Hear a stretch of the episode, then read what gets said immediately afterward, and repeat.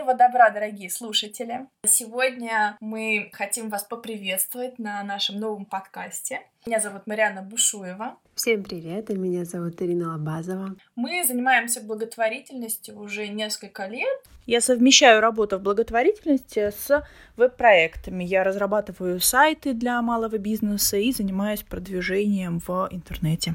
Я работаю в банке, и так как мы сейчас все находимся в режиме самоизоляции, мою работу смогли перенести на удаленный доступ. У меня освободилось немножечко времени, и когда мне позвонила Мариана и предложила очень крутой проект, я согласилась незамедлительно, и мы начали работать над проектом подкасты. Я поняла, что это возможность познакомиться с а, замечательными людьми, которыми есть что рассказать. И я очень надеюсь, что вам понравится наш подкаст, потому что мы вложили в него всю душу. Мы очень надеемся, что вы будете слушать его и рекомендовать нас вашим друзьям. Мариана, наша тема подкастов — это благотворительность. И поэтому я хотела задать тебе вопрос, почему ты думаешь и считаешь нужным говорить о благотворительности? Рассказывать о тех, кто творит добро, и о тех, кому это нужно, на мой взгляд, важно, потому что это привлекает внимание общества к проблемам социальной политики, это а, формирует желание у людей помогать разным группам граждан. Ну, это в идеале, конечно, но хотя бы просто знать о том, кто живет с тобой рядом, какие у него могут быть проблемы, какие вообще группы граждан бывают в нашей стране, это, на мой взгляд, долг любого развитого государства, а я все-таки а, хочу верить, что Россия стремится именно в этом направлении. И вот ты знаешь, у меня очень задела одна книга Хьюги, она написана англичанкой, которая переехала жить в Данию. И ей было немного скучно, потому что муж работал, а она занималась больше своими делами. Она начала расследование на теме, почему же все-таки датчане такие счастливые ребята. У них очень сильно прокачана социальная политика практически каждый гражданин страны что-то делает для других просто так. Просто потому, что это приносит ему радость и удовольствие. И вот многие волонтеры мне рассказывали о том, что им действительно хочется просто чувствовать себя социально значимым, социально полезным. Я уверена в том, что большинству людей реально какая-то причастность к этой сфере Любая. Это могут быть не обязательно дела или деньги. Это может быть просто даже какие-то философские размышления на эту тему. Желание пустить это в свою жизнь, думать об этом, обсуждать это со знакомыми, друзьями. Мариана, а скажи, пожалуйста, тебе не кажется, что в России благотворительность до карантина развивалась очень стремительно? Да, действительно, я об этом много думала, попав в эту сферу, э, сталкивалась с новыми, с новыми фондами. Вот сейчас на данном этапе я знаю один проект, который занимается непосредственно всеми благотворительными организациями по России. И что очень любопытно, в Москве чаще всего это какие-то крупные фонды, типа вот Даниловцев, в которых я состояла, и фонд арифметика добра, и даре жизни их достаточно много. Они все очень крупные, они охватывают достойное количество областей. А если говорить про Россию в целом, это больше какие-то очень точечные фонды, которые занимаются отдельно взятой областью.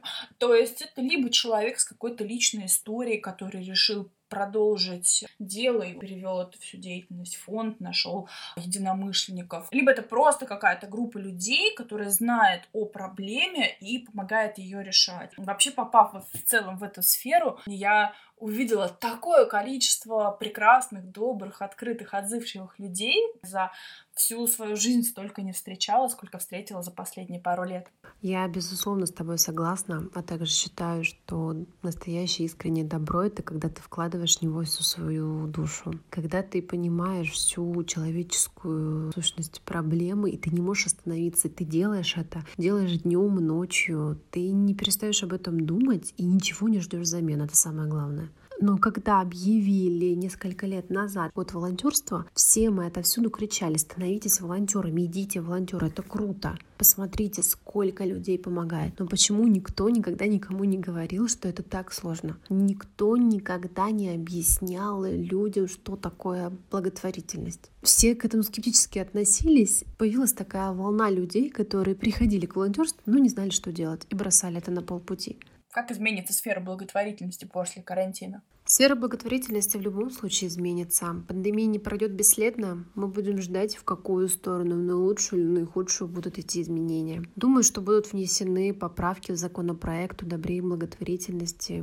Немного ужесточены меры пропуска волонтеров в те или иные учреждения. Очень переживаю за нашу больницу, российскую детскую клиническую, в которую я хожу как волонтер и координатор от э, добровольческого движения «Даниловцы». Я как-нибудь об этом подробно расскажу в подкасте подкасте. А сейчас я просто жду, когда двери наших учреждений откроются, да, действительно, с одной стороны так, а с другой стороны, я знаю, что у многих волонтерских групп случился прорыв в общении и с персоналом учреждений, и даже с детьми. Всем настолько было тяжело сидеть без общения, что невозможный, казалось бы, формат онлайн-созвонов, он реально прижился, и он реально сейчас работает.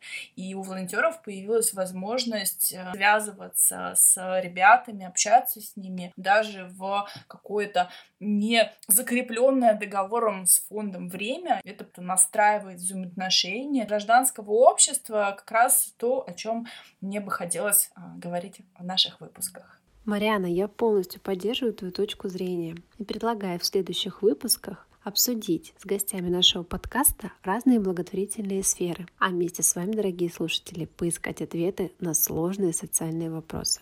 До встречи через неделю. Пока!